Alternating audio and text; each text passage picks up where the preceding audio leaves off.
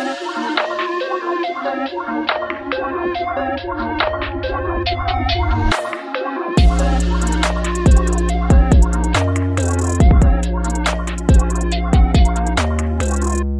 und herzlich willkommen zu Schwarz auf Gelb, Menschenrechte auf der gelben Couch, eurem Amnesty International Austria Podcast.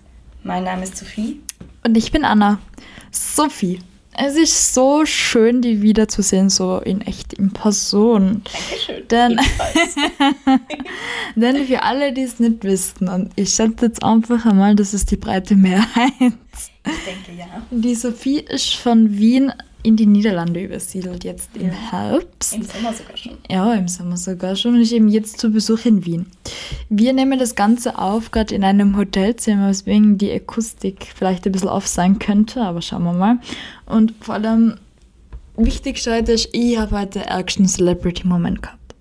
Bin so mit dem Equipment so durch Wien getrippt, fast über die Straßenbahn getrippt, über die Schienen. Über die über die Schienen getrippt. ähm, aber war komplett egal, weil ich nehme jetzt gleich in einem Hotelzimmer auf. Bin richtig mit so ähm, Hüftschwung am Portier vorbeigewackelt, weil ich mache jetzt Interview in einem Hotelzimmer.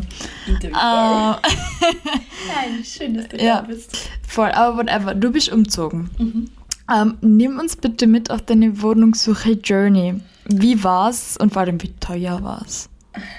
Ja, also wie sich wahrscheinlich viele denken können, die Niederlande sind sehr teuer. Und für jemanden, der da dann doch irgendwie ein bisschen angewiesen war, ein preiswertes, also sagen wir so, ich bin zum Studieren umgezogen und dementsprechend ist mein Budget halt nicht super groß. Und ich hatte ähm, doch auch Momente der Panik, wo ich wirklich dachte, ich wohne ähm, zu Semesterbeginn entweder im Hotel, im Hostel oder ich weiß es nicht, auf der Parkbank. Ähm, also ja, es war sehr anstrengend und aufwendig. Ähm, also ich beneide niemanden, dem es irgendwie ähnlich in dieser Situation geht und das sage ich noch aus einer privilegierten Perso Position heraus. Voll und vor allem, es geht ja nicht nur dir so. Oder es geht nicht nur Menschen in den Niederlanden so und es geht ja nicht nur Studierenden so. Sondern es geht wirklich vielen weiteren Menschen so. Deswegen wollen wir uns eben heute genau dieses Thema anschauen, wenn Wohnen immer unleistbarer wird, was es leider wird. Was, glaube ich, ziemlich alle aus eigener Erfahrung sagen können. Das Thema ist schwierig und mega ambivalent. Das Recht auf Wohnen gehört nämlich eigentlich zu den sozialen Menschenrechten, was die wenigsten nur wissen. So Artikel 25 der Allgemeinen Erklärung der Menschenrechte. Keine Sorge, nur Ausschnitt. Zitat.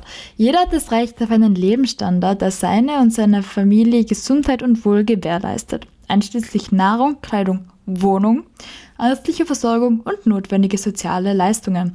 Und so geht es jetzt noch ein Stück hinterher im Gesetzestext. Es ist vor allem dann auch verwunderlich, wenn man diesen rechtlichen Hintergrund hat, dass das Thema Wohnen und Leben dann aber immer so ins Private gedrängt wird und irgendwie so ein bisschen in der allgemeinen Wahrnehmung und auch in meiner.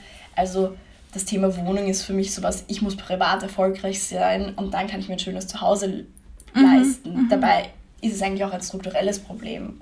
Dazu kommt dann auch, dass ähm, steigende Mietpreise, die Logierungen, Armut und Ungleichbehandlungen ähm, beides dazu führen, dass das Thema Wohnungs- bzw. Obdachlosigkeit noch viel risikoreicher wird. Und die Pandemie in den letzten zwei Jahren verschärft die Situation weiter. In den, allein in Österreich ist das Wohnungs- bzw. Obdachlosigkeitsproblem eine alltägliche Realität für eine Vielzahl an Menschen geworden. So waren zum Beispiel 2020 mehr als 19.000 Personen als wohnungs- bzw. obdachlos registriert, wovon ca. 31% Frauen sind. Und dazu gibt es natürlich, also wir können nur erahnen, dass diese Zahlen stimmen, weil es natürlich keine verlässlichen Statistiken gibt. Und besonders im Hinblick auf Frauen ist zu erwähnen, dass die oft in sogenannter verdeckter Wohnungslosigkeit wohnen. Das bedeutet, sie finden beispielsweise bei Freundinnen oder Verwandten Unterkunft, ähm, haben aber eigentlich keinen eigenen Wohnsitz. Außerdem kommt dazu, dass natürlich nicht erfasst wird ähm, oder dass die Unterkünfte nicht auf spezielle Bedürfnisse oder Eigenschaften spezialisiert wird.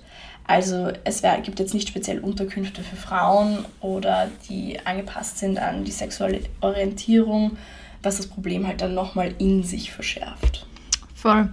Wir, kurz gesagt, wir wollen und müssen also unbedingt betonen, dass die Problematik der Wohn- und Obdachlosigkeit auf keinen Fall individuelles, persönliches Versagen im, im Leben ist, wie es mhm. oft dargestellt wird. Regierungen weltweit nämlich haben es also versäumt, das Recht auf Wohnen für alle Menschen zu garantieren, indem sie wirksame Maßnahmen setzen, um Wohnungs- und Obdachlosigkeit zu verhindern. So auch bei uns hier in Österreich. Das österreichische System der Wohnungslosenhilfe ist ein, so ein Flickwerk, ein Fleckteppich, wenn man sich so vorstellen will. Der Zugang zur Wohnungslosenhilfe ist nicht diskriminierungsfrei und basiert nicht auf menschenrechtlichen Standards. Eine Barriere im Zugang zu wohnungslosen Hilfe ist die Frage, ob jemand überhaupt einen Anspruch auf Unterstützung hat. Also eine grundlegende Frage. Weitere Barrieren sind die Komplexität des Prozesses, die involvierte Bürokratie und oft Sprachbarrieren, die auch noch dazukommen. Darüber hinaus liegen Unterstützungsleistungen in der Kompetenz der einzelnen Bundesländer und sind somit regional total unterschiedlich. Ja. Wenn ich also weiß, wie in Tirol Hilfe beantrage, kann das komplett anders sein wie in Wien und macht alles nur einmal viel komplizierter. Hm.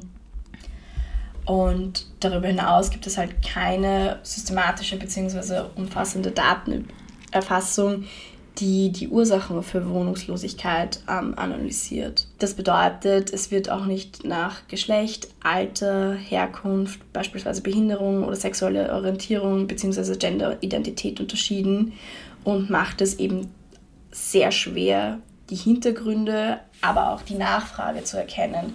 Und dementsprechend ist es halt auch wirklich schwer, ein Angebot zu schaffen, um dem entgegenzuwirken. Darüber hinaus hat natürlich, wie schon erwähnt, die Covid-19-Pandemie und ihre sozioökonomischen Folgen, etwa in Form einer drohenden Delogierungswelle, das Problem von Wohnungslosigkeit weiter verschärft. Voll. Wenn man nicht weiß, was das Problem ist und woher genau es kommt, ist natürlich eine Lösung schwierig. Dazu kommt aber auf jeden Fall hinzu, dass in Österreich das Bewusstsein fehlt für wirtschaftliche, soziale und kulturelle Menschenrechte, zu denen eben auch das Recht auf Wohnen zählt. To be honest, ich habe auch nicht genau gewusst, was dazu gehört, bevor wir da jetzt angefangen haben zu recherchieren und uns mit dem Thema zu überfassen. Du wahrscheinlich schon. Flex mit deinem Law Degree, I get it. ähm, aber ähm, diese Rechte stehen uns allen zu, deswegen ist es umso wichtiger, dass wir darüber sprechen. Ähm, doch sie sind in Österreich nicht in der Verfassung verankert. Mhm. Deshalb wird Wohnen in Österreich auch als Ware angesehen und nicht als Menschenrecht. Dadurch, dass es mehr als Ware angesehen wird und eben nicht als Recht, ähm, wissen die Menschen oft auch nicht über die menschenrechtlichen Verpflichtungen und auch Ansprüche, die sie eigentlich haben. Die Verankerung der wirtschaftlichen, sozialen und kulturellen Rechte würde die Rechtssicherheit stärken und Menschen helfen, ihre Rechte durchzusetzen. Genau, und was wir exakt tun können, um Menschen dabei unterstütz zu unterstützen, ihre Rechte durchzusetzen bzw. Wohnungs- und Obdachlosigkeit zu bekämpfen, erfahren wir jetzt im Interview.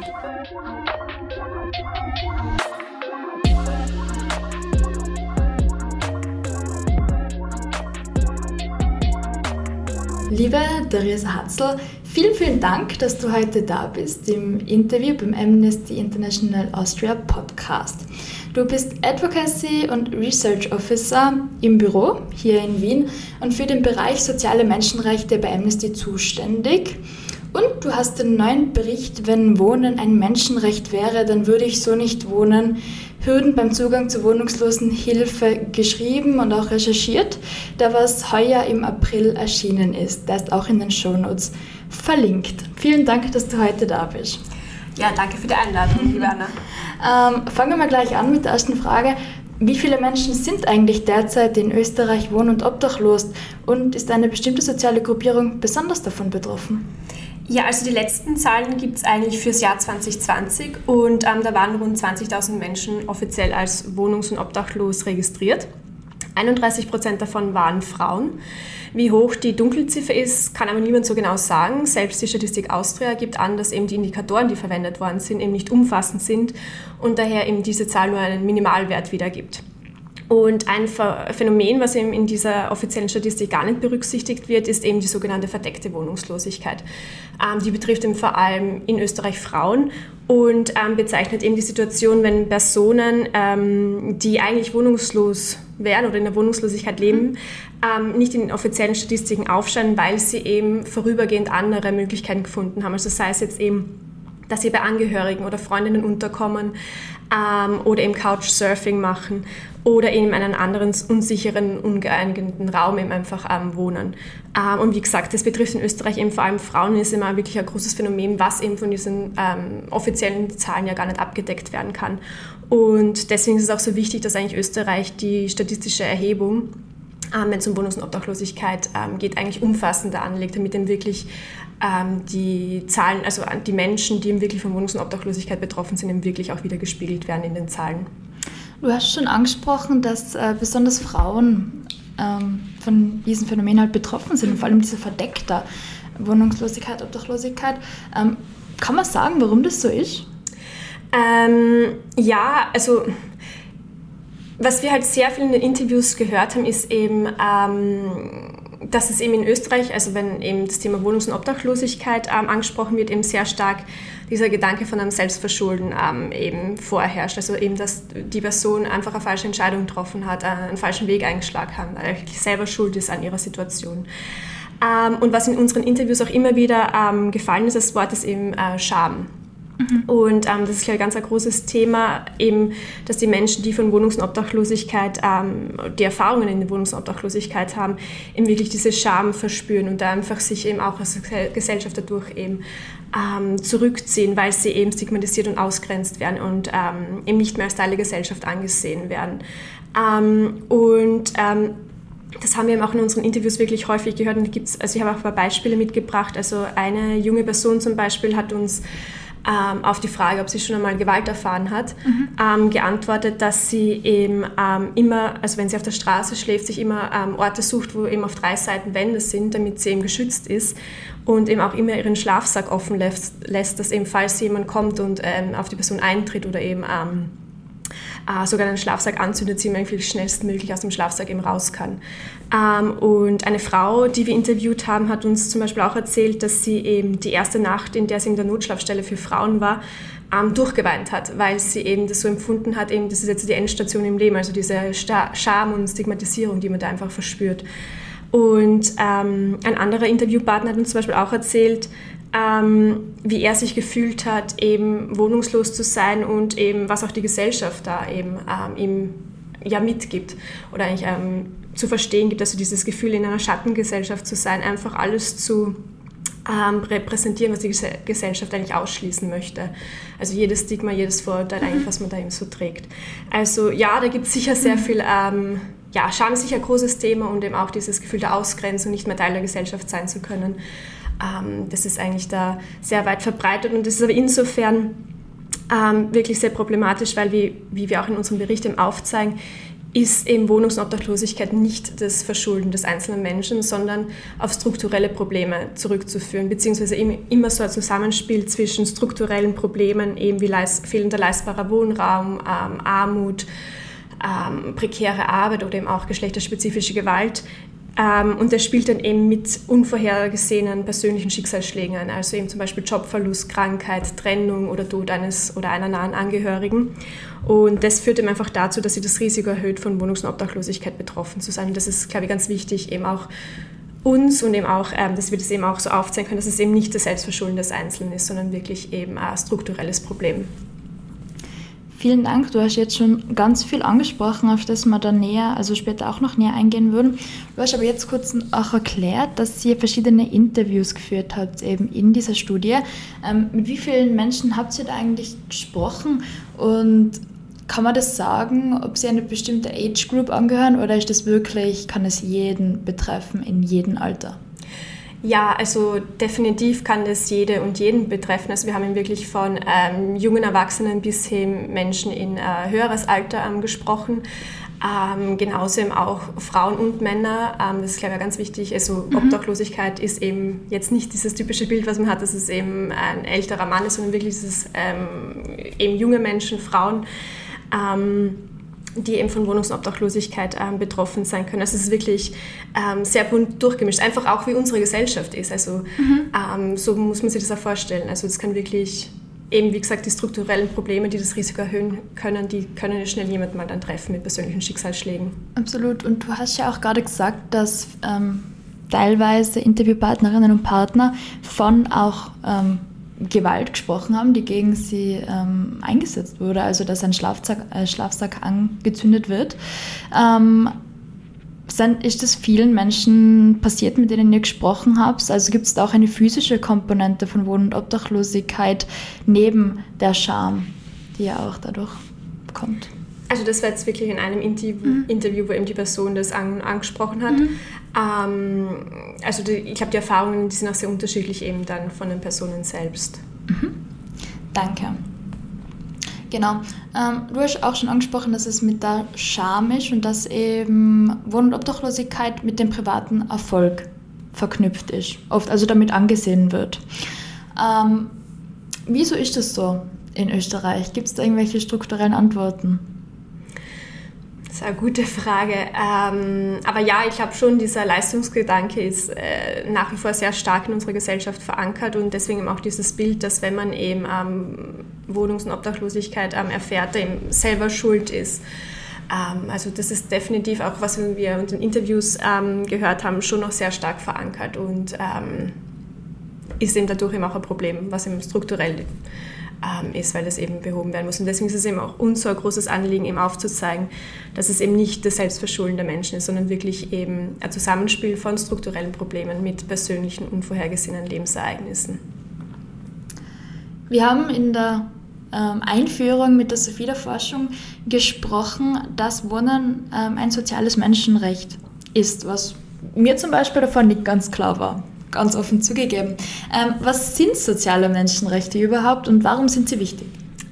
Ähm, ja, genau. Also Wohnen ist ein Menschenrecht und Wohnen ähm, zählt eben auch zu unseren sozialen Menschenrechten. Ähm, grundsätzlich ist es auch so, dass eben Wohnen mehr ist als nur ein Dach über dem Kopf zu haben. Also Wohnen, bei Wohnen geht es ja wirklich darum, dass ähm, Menschen ähm, einen sicheren und geschützten Rückzugsort haben. Und eben auch gerade in der Pandemie haben wir ja gemerkt, wie wichtig eigentlich auch Wohnen für uns ist, also für unser Privatleben, aber auch vielleicht für unser berufliches und wirtschaftliches Leben. Ähm, also deswegen ist es wirklich so dieser Ort, wo wir uns zu Hause fühlen, wo wir uns wohlfühlen, ähm, wo wir uns sicher fühlen. Und ähm, wie gesagt, äh, Wohnen ist eben ein soziales Menschenrecht und ähm, neben dem Recht auf Wohnen gibt es auch noch das Recht auf Gesundheit oder Bildung ähm, oder angemessene Arbeitsbedingungen, die alle zu den sozialen Menschenrechten zählen. Und ähm, diese Rechte sind bereits in der Allgemeinen Erklärung der Menschenrechte verankert und festgeschrieben, aber eben auch im Internationalen Pakt über wirtschaftliche, soziale und kulturelle Rechte, den Österreich eben auch ratifiziert hat, also sich völkerrechtlich dazu verpflichtet hat.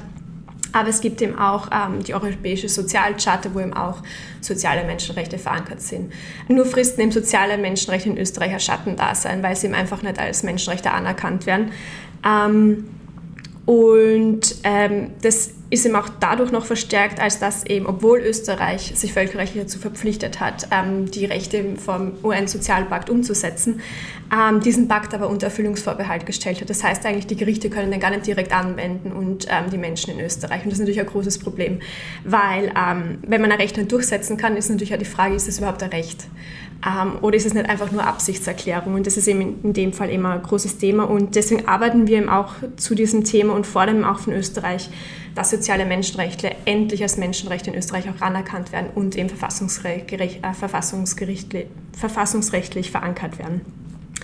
Und ähm, außerdem ist auch noch zu sagen, dass eben uns klar sein muss, dass ähm, eben, wenn ein Menschenrecht nicht erfüllt wird oder verletzt wird, das eben auch Auswirkungen auf unsere anderen Menschenrechte hat. Und eben das Beispiel Obdachlosigkeit zeigt eben diese Untrennbarkeit der Menschenrechte ja sehr gut auf, weil eben wenn wir uns vorstellen, Obdachlosigkeit verletzt eben das Recht auf angemessenes Wohnen Ähm, aber Obdachlosigkeit wirkt sich eben auch negativ auf die Gesundheit der Menschen aus, ähm, die eben in Obdachlosigkeit leben oder Obdachlosigkeit erfahren.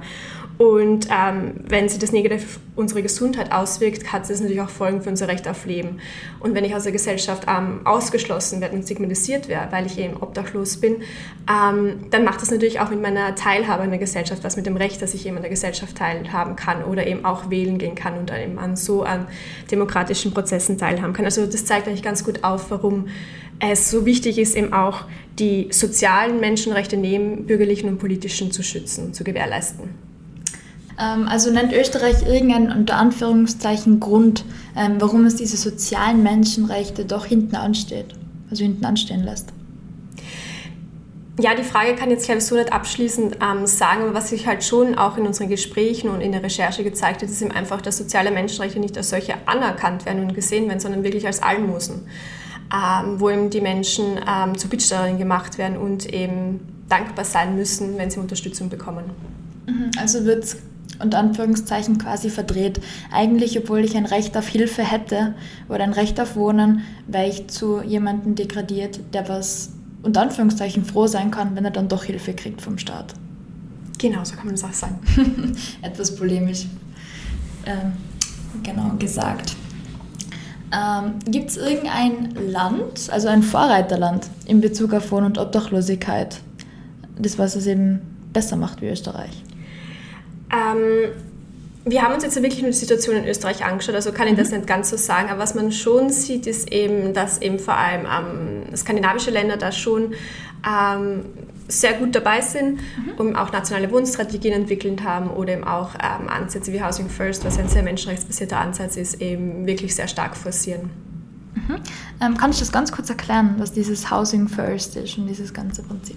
Ja, Housing First ist eben ähm, ein Ansatz in der Wohnungslosenhilfe, ähm, der eben unserer Meinung nach der menschenrechtsbasierteste ist, mhm. also wo eben wirklich das Menschenrecht auf Wohnen ähm, im Zentrum steht, weil eben genau Wohnen, dieses eigenständige Wohnen im Zentrum steht und rundherum kommt dann eben die Unterstützung. Aber es geht vor allem um den zentralen Aspekt, ähm, dass man wieder eigene Wohnung hat und dann die Unterstützung bekommt, die man eben braucht.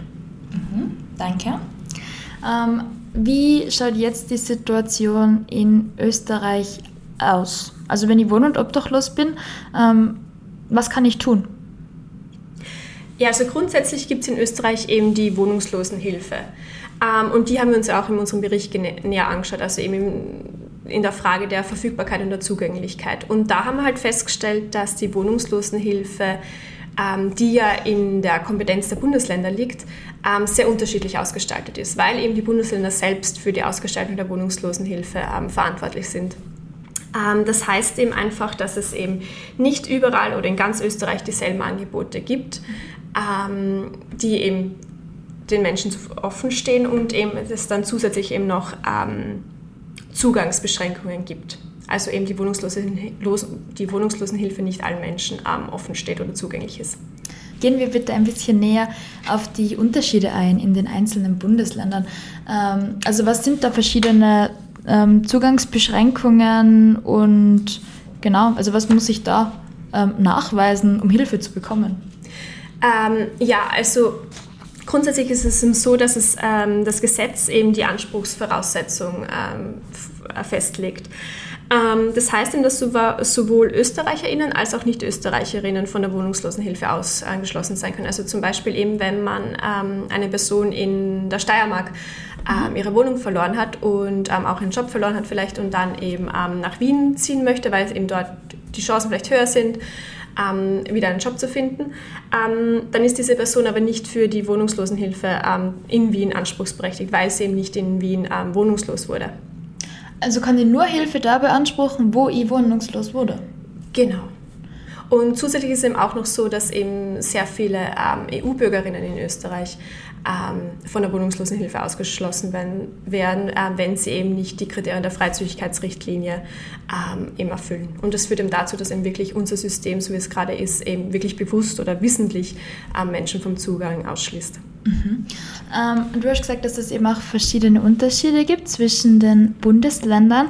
Gibt es jetzt ein Bundesland unter Anführungszeichen, was es besser macht wie ein anderes? Also gibt es da irgendwelche Abstufungen? Also wir haben uns fünf äh, Städte in Österreich näher angeschaut.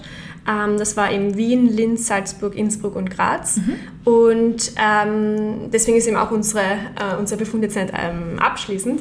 Ähm, aber was jetzt in unserer Recherche festgestellt haben, ist es schon so, dass es eben in Wien die meisten Angebote gibt und eben auch die diversesten Angebote, weil es eben auch ein Aspekt, den wir festgestellt haben, ähm, dass es eben wirklich äh, spezifische Angebote für die Menschen braucht. Also eben nicht alle Angebote sind eben dann zielgerichtet für Frauen oder für junge Erwachsene. Und das ist eben sehr wichtig, dass es eben auch Angebote für junge Erwachsene, für Frauen gibt. Mhm.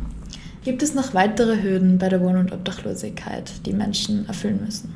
Ähm, genau, also neben diesen gesetzlichen Anspruchsvoraussetzungen haben wir auch in unseren Interviews festgestellt, ähm, eben mit Menschen, die Erfahrung der Wohnungs- und Obdachlosigkeit haben, dass es eben noch weitere ähm, Barrieren gibt, ähm, die sie eben daran hindern, eben die Angebote eben auch wahrzunehmen. Da gehört zum Beispiel dazu ähm, die hohe Bürokratisierung in Österreich mhm. Ähm, und auch also eben, dass die Prozesse sehr unklar sind, dass man nicht weiß, welche Dokumente man wo mitnehmen muss, warum man die Dokumente mitnehmen muss, was mit den Dokumenten passiert und mit den ganzen Anträgen. Ähm, und dann eben auch, dass diese Bürokratie eben noch verstärkt wird, wenn eben ähm, mangelnde oder fehlende Sprachkenntnisse dazukommen. Also das mhm. verschärft natürlich die Situation. Ähm, eine weitere Barriere, die wir eben in unseren Interviews ausmachen konnten, ist eben, dass eben bei Notunterkünften ein kleiner finanzieller Beitrag bezahlt werden muss. Mhm. Ähm, und dass, wenn man sich jetzt vorstellt, eben die Person ist eben akut obdachlos und möchte in diese Notunterkunft und weiß aber nicht davon, dass man eben dort einen finanziellen Beitrag zahlen muss, dann löst das natürlich einen zusätzlichen Stressfaktor für die Person aus. Ähm, und das haben uns die Interviewpartnerinnen schon erzählt, dass es wirklich großen Stress ist und dann eben, wenn man auch ähm, dann eben betteln muss, mhm. ähm, dass es natürlich auch sehr mit großer Scham verbunden ist und ähm, Angst und eben wirklich einen Stressfaktor eben auslöst. Ähm, was wir eben auch gehört haben, ist, ist eben, dass ähm, es zu wenig geschlechtsspezifische Einrichtungen, vor allem für Frauen gibt. Und wenn es eben diese nicht gibt, die Frauen gehindert werden, eben die Angebote, die es gibt, eben wahrzunehmen. Weil eben Frauen, wenn sie eben vor allem Gewalt erfahren haben, ähm, eben dann weniger die Räume aufsuchen, wo eben auch dann Männer mhm. sind.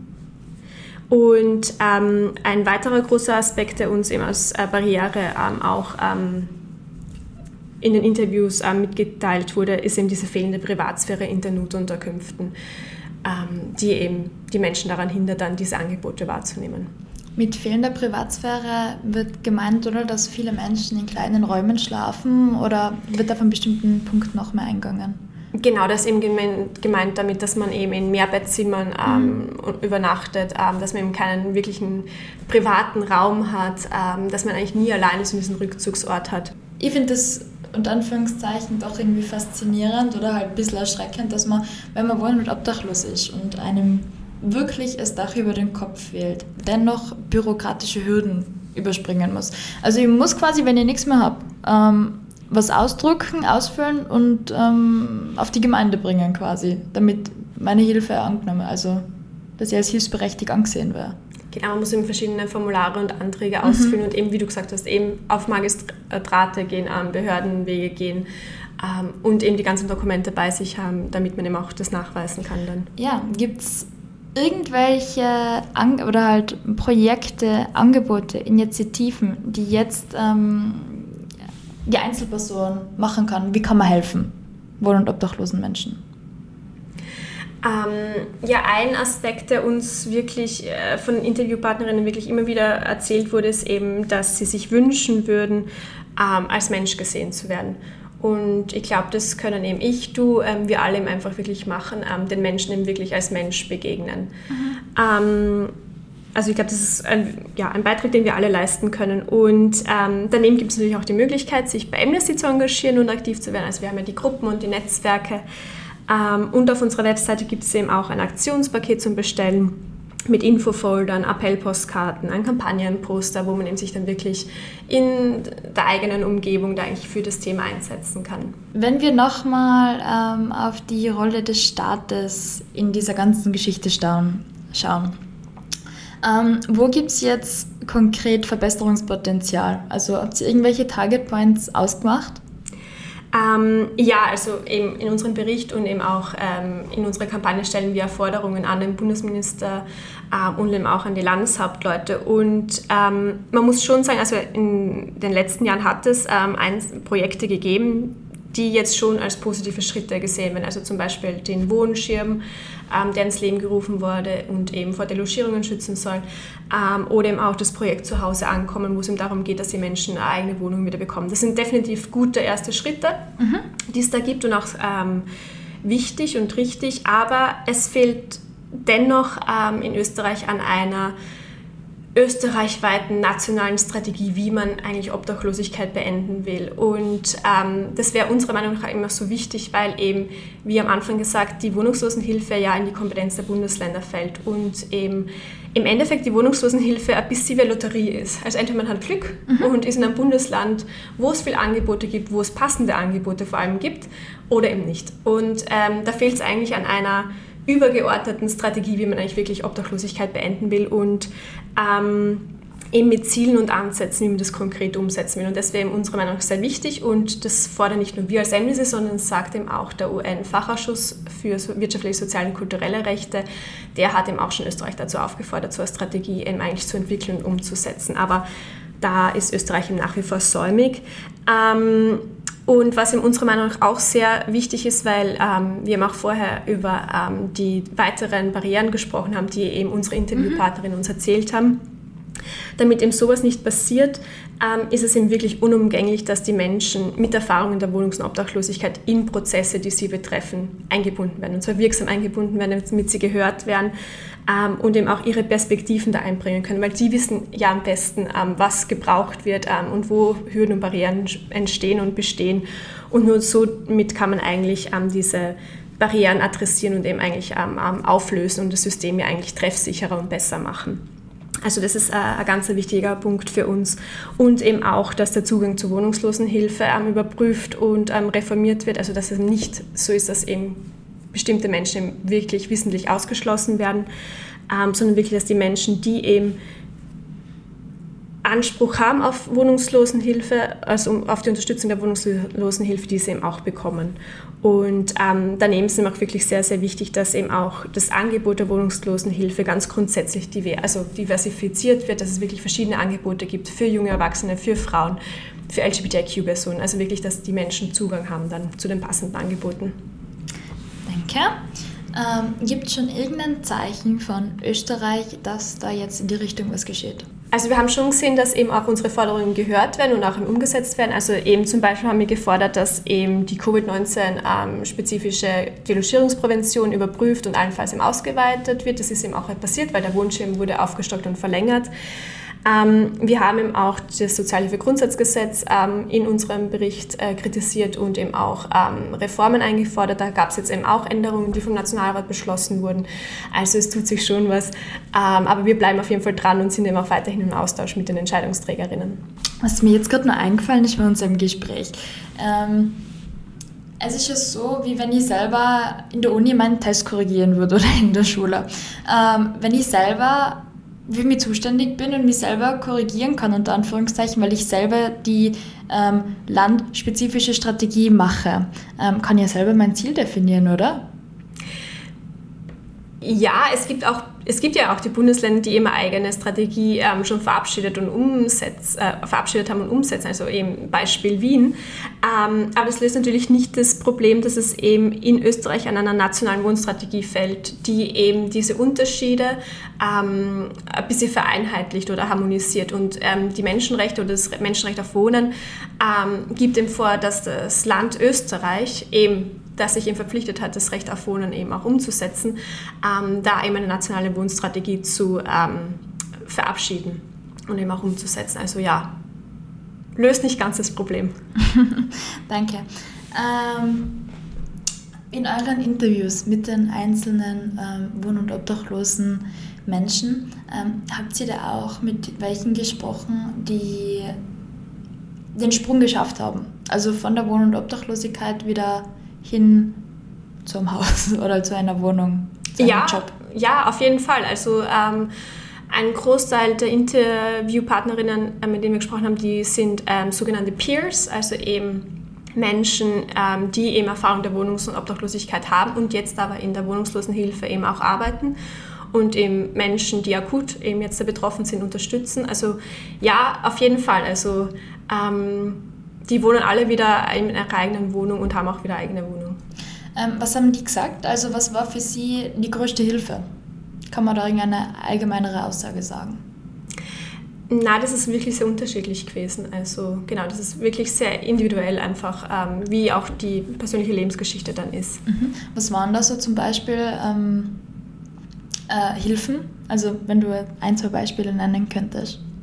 Ja, das kann jetzt nicht so verallgemeinern, aber ähm, natürlich die Unterstützung und die wichtige Arbeit von SozialarbeiterInnen in dem Zusammenhang ist natürlich da ein wesentlicher ähm, Aspekt eben auch. Gibt es noch irgendwelche Findings in dem Bericht, auf die, die wir jetzt gar nicht gesprochen haben? Wie gesagt, eben wirklich ähm, unsere großen Ergebnisse waren wirklich, dass eben die strukturellen Probleme, also Armut, fehlender leistbarer Wohnraum, geschlechterspezifische Gewalt, ähm, aber eben auch eine unzurechnete Logierungsprävention eben dazu beitragen können, dass sich eben das Risiko einfach erhöht, von Wohnungs- und Obdachlosigkeit betroffen zu sein. Ähm, dass es eben sehr große Unterschiede zwischen den Bundesländern gibt was die Verfügbarkeit von Angeboten betrifft und dass eben zusätzlich eben noch ähm, es gesetzliche Ausschlusskriterien gibt, ähm, die Menschen von der Zugänglichkeit hindern und eben auch ähm, weitere Barrieren. Ähm, und dadurch eben Österreich seiner Menschenrechtsverpflichtungen eigentlich Obdachlosigkeit ähm, vorzubeugen und zu beenden nicht nachkommt. Super. Vielen, vielen Dank für das Interview und noch ein schönes Wochenende. Danke dir auch.